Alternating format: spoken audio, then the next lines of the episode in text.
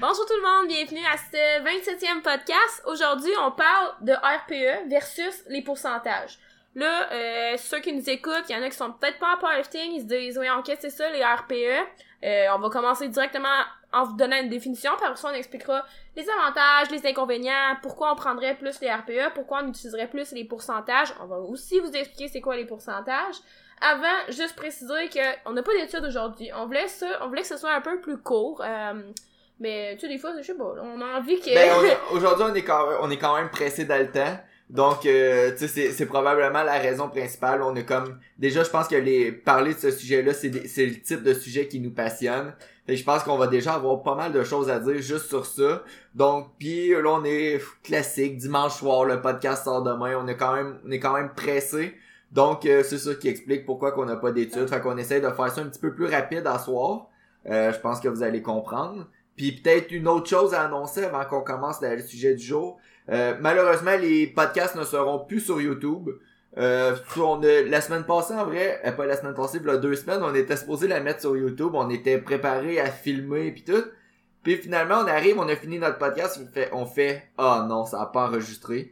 Fait puis déjà à la fin du podcast, on, ça a donné qu'on avait dit, ah, et on est plus sûr si on va continuer à les faire sur YouTube puis tout. Parce qu'on pense que c'est pas nécessairement la meilleure plateforme pour écouter des podcasts. Mais c'est ça, tu sais, à base un podcast, c'est comme une version audio, là. Fait que, le fait d'avoir vidéo, c'était comme un plus qu'on voulait faire, mais en même temps, euh, c'était quand même beaucoup de jobs. Ben, dans le fond, c'est toi, Brian, qui faisait ça, mais c'était quand même beaucoup de jobs de plus, un peu pour rien, parce que l'essentiel d'un podcast, c'est d'être écouté audio. C'est ça, puis une, une raison aussi que, tu sais, on publie des vidéos sur YouTube, puis tout, puis tu sais, sont bien édités, sont bien faites, puis tout, puis quand j'arrivais puis je mettais le podcast, on, on éditait rien là-dessus. Puis des fois, je me dis, tu sais, si le monde écoute cette vidéo-là, puis c'est la première fois qu'ils sont sur notre chaîne YouTube, peut-être qu'ils vont se dire que ben, ah ben toutes leurs vidéos sont pas éditées puis tout. Puis c'est c'est ça, on dirait genre on dirait que j'étais comme. Non, ah, pas, là, c'était juste du temps pour rien. Non, ben, ah, vous le don, please. Fait que c'est ça, ça sera plus sur YouTube, mais on vous, si vous l'écoutez en ce moment, le podcast, c'est sûrement parce que vous, vous êtes pas sur YouTube, justement. Vous êtes déjà habitué à écouter le format audio. Mais pour les autres, euh, désolé, euh, ça sera plus sur YouTube. Donc, est-ce qu'on commence le sujet du jour? Ouais, sujet du jour. Euh, le sujet du jour aujourd'hui, c'est, dans le fond, c'est une question qu'on a répondu à notre sondage Instagram. Puis c'était, c'est quoi les différences entre utiliser les RPE ou les, les pourcentages quand on s'entraîne en powerlifting? Donc, on va peut-être commencer par définir c'est quoi les RPE, puis même on peut définir c'est quoi les pourcentages, ah parce qu'il y a peut-être du monde qui sont juste pas au courant de c'est quoi ces deux choses-là. Donc, est-ce que tu les expliques? Ouais, je peux y aller. Dans le fond, on va commencer avec les RPE, peut-être un petit peu moins connus. Euh, en powerlifting, c'est quand même plus connu, mais c'est pas tout le monde qui est à l'aise d'utiliser ça, puis c'est tout à fait normal. En fait, c'est comme une espèce de, de d'échelle, si on veut, qui va vous permettre d'évaluer la, la difficulté de, de votre série. En fait, souvent l'erreur que les gens font en usant les RPE, tu sais, dans le fond, c'est sur 10, ok? On peut, on peut coter ça de 1 à 10. Donc, c'est très, très, très subjectif comme, comme échelle. C'est vraiment par rapport à votre perception d'effort. Donc, c'est une échelle pour qualifier votre perception d'effort. Euh, 10 étant le plus difficile. Donc, si on dit RPE 10, ça veut dire que théoriquement, t'es plus capable de faire une autre rep. Le problème, c'est que souvent, les gens vont à la base comme coter les RPE en, en disant euh, c'était difficile à 7 sur 10. Mais c'est pas ça les RPE. Les RPE, c'est vraiment en fonction du nombre de répétitions que vous pensez que vous pouvez faire. Puis là, je t'arrête là, Hello, parce que à la base, euh, les RPE, c'était pour ça. C'est juste que nous, en powerlifting, il y a une échelle de perception d'effort adaptée au powerlifting. Ouais. Mais à la base, le, l'échelle de perception d'effort, ça s'appelait l'échelle de Borg. C'était une échelle allant de 6 à 20. Puis ça, c'est simple. Pourquoi 6 à 20? c'est que ça allait par rapport à la fréquence cardiaque. Donc, généralement, le monde, la grande majorité des gens, ont une fréquence cardiaque allant de 60 battements par minute à 200 battements par minute. Puis, ils ont corrélé que si quelqu'un me dit qu'il est à 12, 12 de perception d'effort sur, euh, sur 20, c'était corrélé avec la, la fréquence cardiaque réelle de la personne. Puis après ça, ils se sont dit, ben, 6 euh, à 20 comme échelle, c'est bizarre, on peut-tu la ramener ça de 1 à 10? Puis finalement, ils se sont rendus compte que même si c'est 1 à 10, c'est aussi corrélé. Puis après ça, en powerlifting, ils se sont dit, bon, nous autres, on peut-tu utiliser une échelle de perception d'effort? Fait que c'est justement sur ça que... ça, c'était compliqué juste pour dire, dans le fond, encore powerlifting, si c'est RPE 10, ça veut dire qu'il était plus capable de faire une autre rep. RPA 9, ça veut dire que tu serais capable de faire une autre rep. RPA 8, deux autres reps, et ainsi de suite. On peut même utiliser les points 5. Donc, par exemple, 8.5, ce serait je, je suis capable de faire une autre rep, peut-être deux. 7.5, ce serait je suis capable de faire deux, deux autres reps, peut-être trois, et ainsi de suite. Donc, euh, ouais. Fait en vrai, c'est tout le temps le nombre de répétitions que tu penses que tu es capable de réaliser encore, moins 10. Ouais Fait que ça. si t'es capable de faire 4 autres répétitions, ça, euh, 10, en vrai Ouais, c'est c'est 10, moins 4, ça donne RPE 6. Puis on utilise, par exemple, on n'utilise pas vraiment les RPE en bas de 5. C'est plus, on va utiliser RPE 6, 7, 8, 9, 10. En bas de 5, on va souvent dire que c'est des échauffements. Ben, même, mettons, moi, je dirais, euh, mettons, RPE, tu sais, à la limite, tu- ouais. RPE 4-5, tu sais, je le- je l'utiliserais encore, là, mais tu sais, comme RPE 1, 2, 3, c'est comme vraiment des efforts légers, là. Ouais. Fait que tu sais, c'est pas, c'est pas comme, euh, R- si t'es à RPE Même 4, 4, mettons. En tout cas. généralement c'est pas ta, ta Ouais. série principale. C'est là. pas censé, ouais, le RPE 4, ça commence à être bon. Ouais. ouais. Puis ben c'est ça, fait que ça mais puis on va en reparler plus tard parce que plus qu'on tombe loin du RPE 10, moins qu'on est précis aussi en utilisant les RPE, qu'on va en reparler tantôt. Puis finalement, on peut peut-être décrire les pourcentages du 1RM. Dans le fond, tu, ben, ça, ça le dit en, tu viens de le dire pas mal en, en en le disant, dans le fond, ben, c'est tout simplement, on va utiliser un pourcentage en fonction de votre charge que vous pouvez mettre pour faire une répétition. Donc, euh, une charge maximale pour une répétition. Fait que, par exemple, là, on va prendre vraiment un chiffron. Euh, quelqu'un son 1 RM au bench press, c'est 100 livres. Euh, bon, bon, 80% de son max, ça serait 80 livres. C'est vraiment pas plus compliqué que ça. Donc, c'est une charge en fonction d'un pourcentage, en fonction du 1 RM. C'est ça. Puis, ben, quand on planifie nos entraînements, il y a, on peut planifier, on peut dire à une personne, tu vas faire un, tu vas faire une série, admettons, une série de une répétition à RPE 8 ou une série de une répétition à 91%. Fait qu'on peut programmer les deux, que ça soit en RPE ou en pourcentage, puis ça revient les, ben, quasiment la même chose. Il reste juste à savoir pourquoi on utiliserait les RPE, puis pourquoi on utiliserait les pourcentages. Ouais. Fait que euh, on peut peut-être rentrer. euh, ben on avait d'autres choses à dire. Dans... Non, je pense que vous avez compris, là. Si vous avez pas euh, tout à fait compris, euh, il y a des, des fois juste à écrire RPE versus pourcentage sur Google, il va y avoir des espèces de chartes qui vont sortir. Donc, euh, puis tu sais, même qu'est-ce qui, qui peut être intéressant, des fois, c'est tu peux, euh, estimer le pourcentage en fonction du RPE. Je sais pas si on Ouais. en parler, là. Mais. Ben c'est ça un peu que je viens de dire que tu sais il y a des fois il y a des choses qui sont équivalentes Ouais, ouais, ouais. puis ouais c'est un peu ça.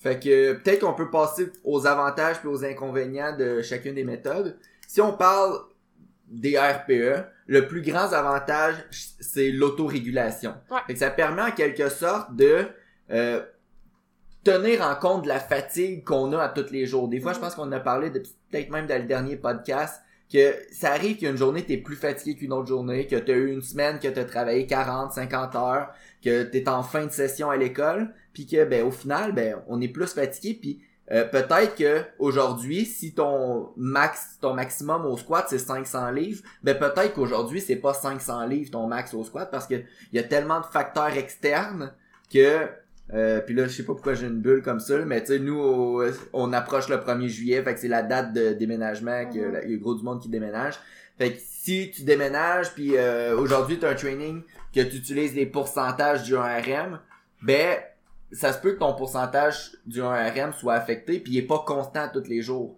donc les RPE ça permet une meilleure autorégulation parce que c'est basé sur comment tu te sens aujourd'hui au moment présent Puis au contraire, ça pourrait être, t'arrives au gym pis t'as comme vraiment une méchante bonne journée, plein d'énergie pour quelconque raison. euh, justement, je sais pas, moi, tu finis ta session pis là t'as eu un deux semaines, en tout cas, whatever, là, de, de repos pis tu files juste bien pis c'est ça, des fois, c'est la partie le fun, là, je trouve, là.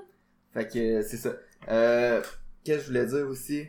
C'est ça, fait que ça permet euh, une bonne autorégulation. Ça te permet des fois de d'avoir des, des PR, des records personnels que tu t'attendrais peut-être pas euh, en utilisant les, les pourcentages. Puis à l'inverse, ben ça, des fois, ça peut peut-être permettre d'éviter une blessure parce que si par exemple, moi je sais que des fois, là moins moins présentement, là, mais des fois ma force, ça pouvait être jusqu'à 10% moins forte une journée par rapport à mon maximum que j'ai fait en compétition. Donc, si aujourd'hui, j'avais euh, une répétition à faire à 90%, ben ça se peut que je la manque parce que ça m'arrivait des journées d'être jusqu'à 10% moins fort. Mhm. C'est peut-être extrême un peu, là. Ouais. Mais... Mais là, c'est sûr que si tu, tu parles d'après ta compé de bodybuilding, euh... Non, non, non, je te parle...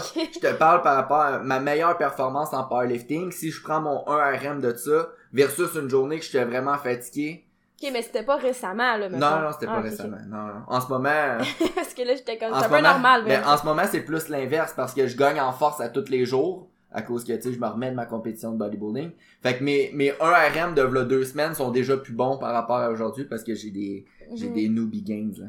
Euh, fait que, juste pour en revenir, euh, ça permet une meilleure autorégulation. Aussi, un autre point peut-être avantageux d'utiliser... Puis il y a pas juste des avantages là, à utiliser les RPE, là, ça donne que les deux premiers points, c'est des avantages. Peut-être un autre avantage, c'est que il y a des fois, tu veux pas nécessairement tout le temps aller à l'échec sur un certain mouvement, mais tu sais pas tout le temps c'est quoi ton maximum sur euh, chacun des mouvements que t'as au gym. Mettons, souvent, ça va être plus euh, peut-être les accessoires, Ouais. mettons, les variations, mettons, du squat, bench, deadlift. On a toutes des, des variations qu'on va utiliser. Ça veut dire que c'est des exercices qui se rapprochent de votre levée principale, mais qui sont pas tout à fait pareils. Puis généralement, euh, on teste pas nos max sur chacun de ces exercices-là. Fait que justement, le fait d'avoir, d'utiliser en fait les RPE, ben ça nous permet de passer mettons ça c'est plus peut-être une, une logistique de, de coach là mais je veux dire je peux pas tout le temps savoir quelle charge la personne devrait mettre si je connais pas justement ses maximums fait qu'allant mettre un RPE ça va m'assurer que la personne ait à l'intensité que je désire puis que je fasse pas un peu n'importe quoi que, que je guesse un poids qui serait peut-être trop lourd ou vraiment trop léger fait que les RPE ça vient pallier à ça euh, à ce niveau là C'est ça. Fait que tu sais, je pourrais donner un exemple.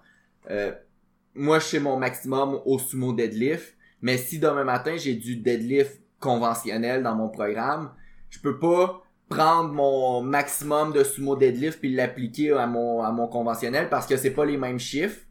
Puis j'ai aucune idée c'est quoi mon maximum au deadlift conventionnel. Fait que dans ce temps-là, j'utiliserai une échelle de RPE parce que si demain j'ai du deadlift, je voudrais probablement pas aller à RPE 10 à ce mouvement-là ou aller à l'échec. Fait que j'utiliserais plus une, une échelle de perception d'effort pour juger mon niveau d'intensité. C'est ça, parce que sinon, il faudrait que tu testes ton deadlift conventionnel, mais t'as pas nécessairement envie de tester tous tes mouvements. Ça peut devenir taxant aussi à la longue de faire ça. Tu peux pas tester n'importe quel mouvement n'importe quand non ça. plus, là. À part si t'as vraiment un programme extrêmement minimaliste que dans tout ce que tu fais c'est squat, bench, deadlift de compétition.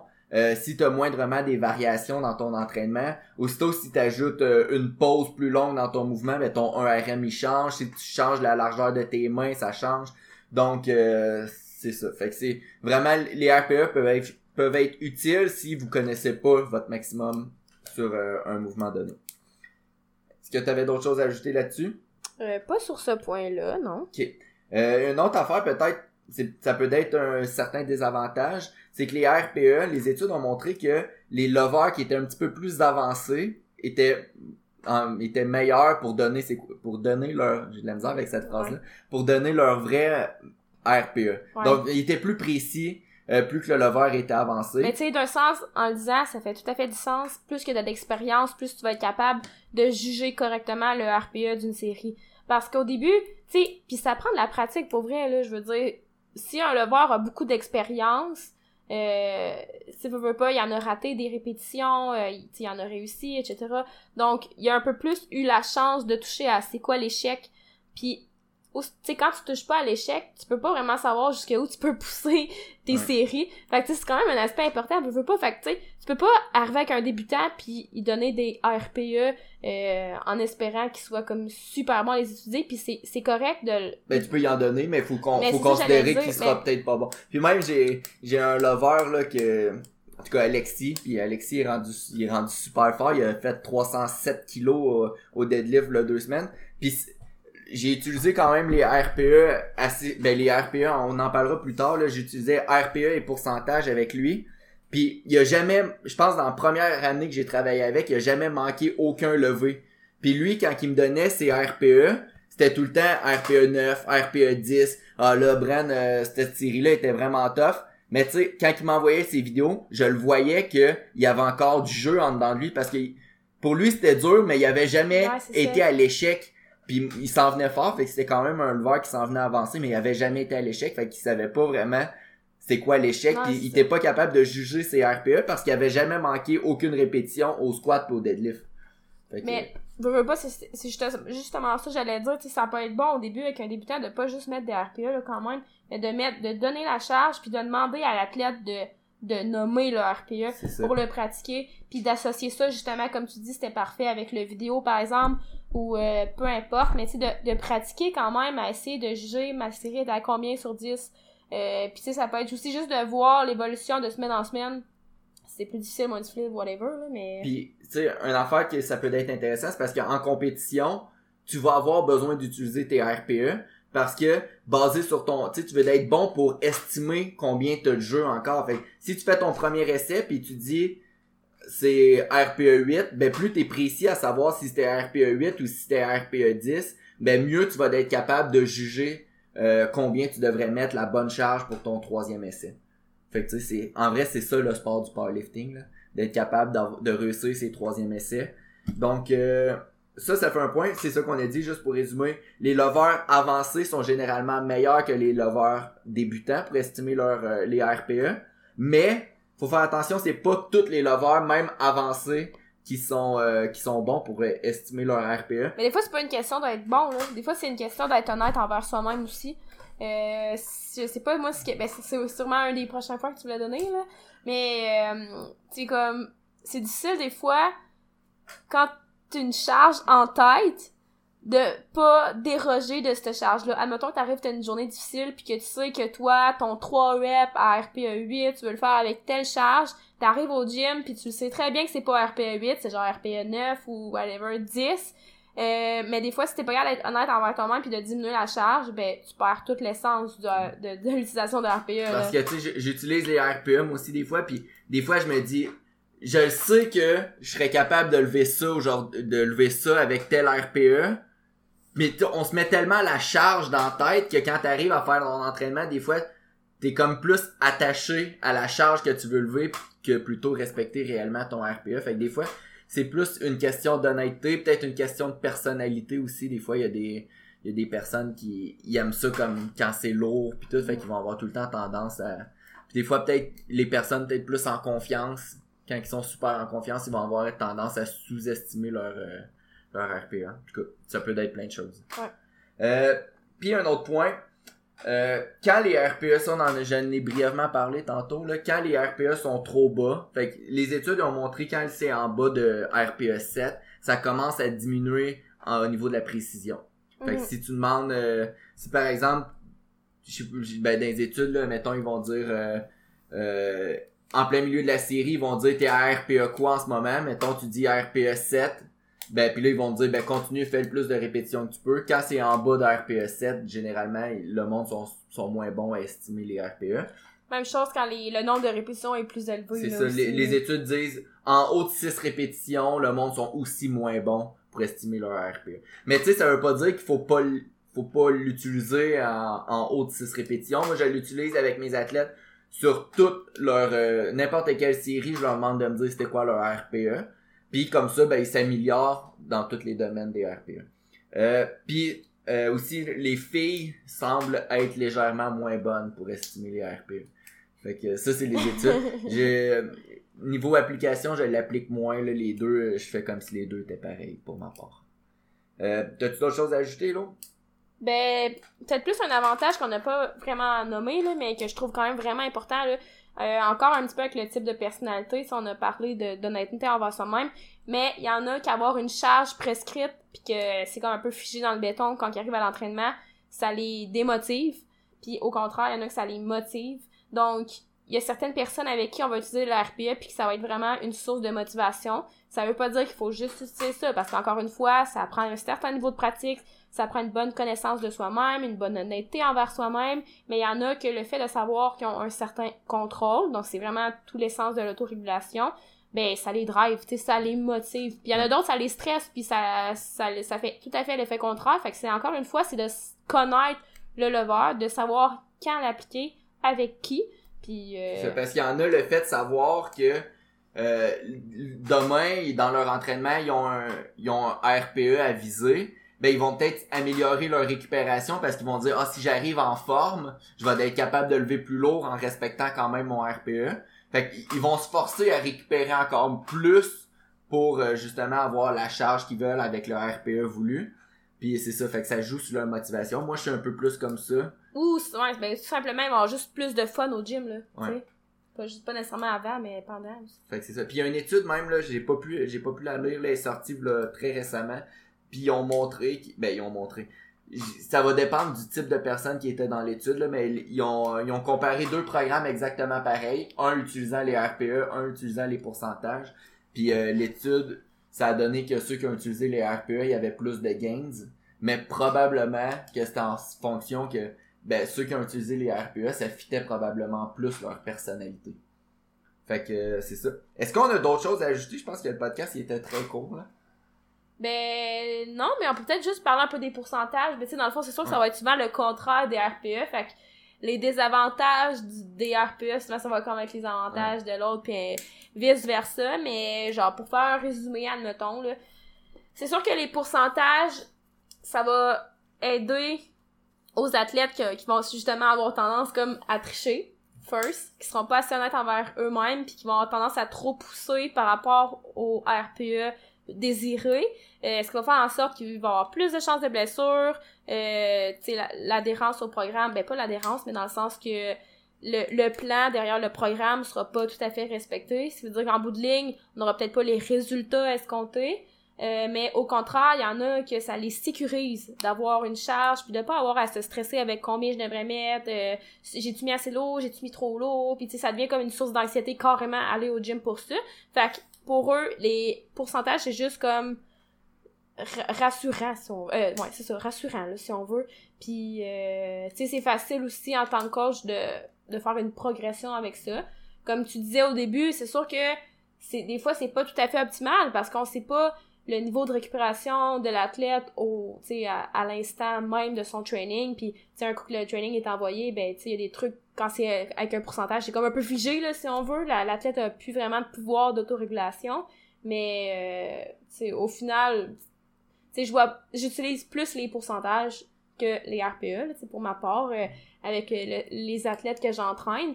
Puis tu sais, c'est vrai que mettons mais pas sur place mais je sais pas comment dire ça tu sais des fois ça va arriver qu'il va y avoir une semaine qui va être plus difficile à l'entraînement puis je vais juste ajuster la semaine suivante tu sais c'est pas grave s'il y a une semaine qui est plus difficile puis oui peut-être qu'avec les RPE ça aurait été un petit peu mieux parce que t'aurais utilisé l'intensité en fonction de comment tu te sens mais tu sais a, y a rien qui empêche d'ajuster de semaine en semaine non plus là si tu utilises les pourcentages. Mhm. Euh, puis juste parce qu'ils viennent de me passer une bulle comme ça là. Tu sais pourquoi que d'a- d'abord on prescrirait des pourcentages puis des des RPE tu sais c'est parce que des fois moi quand j'ai commencé à m'entraîner, j'avais pas de pourcentage, j'avais pas de RPE, j'avais cinq séries de 5 répétitions puis je Mhm. mettais le plus de poids possible. Puis tu sais si le monde se pose cette question là, c'est que parce que je viens d'avoir la, Ouais. la bulle, c'est que justement on veut pas nécessairement que surtout sur les mouvements principaux, fait que squat, bench, deadlift puis même les accessoires importants, on veut pas nécessairement euh, tout le temps aller à l'échec sur ces mouvements-là, même qu'on veut éviter d'aller à l'échec le plus souvent possible. La- encore une fois, excuse-moi, tu sais, les études ont montré que t'as pas besoin d'avoir d'être à RPE 9, 10 pour avoir des gains en force. Vraiment pas. Puis même, ce qui est plus souhaitable, c'est d'avoir un petit peu plus bas que ça sur une base régulière. Ça empêche pas que des fois, tu vas avoir à monter plus haut, mais sur une base régulière, on va viser, tu sais, des, des RPE qui sont un petit peu plus bas. Fait que c'est pour ça, quand t'es en coach, ben, tu sais, même, même chose que l'intensité qu'on va prescrire, tu on mettra pas euh, tout le temps 100% de, de ce qu'on veut, tu sais, de, ce ça, que l'athlète ça- est capable, là.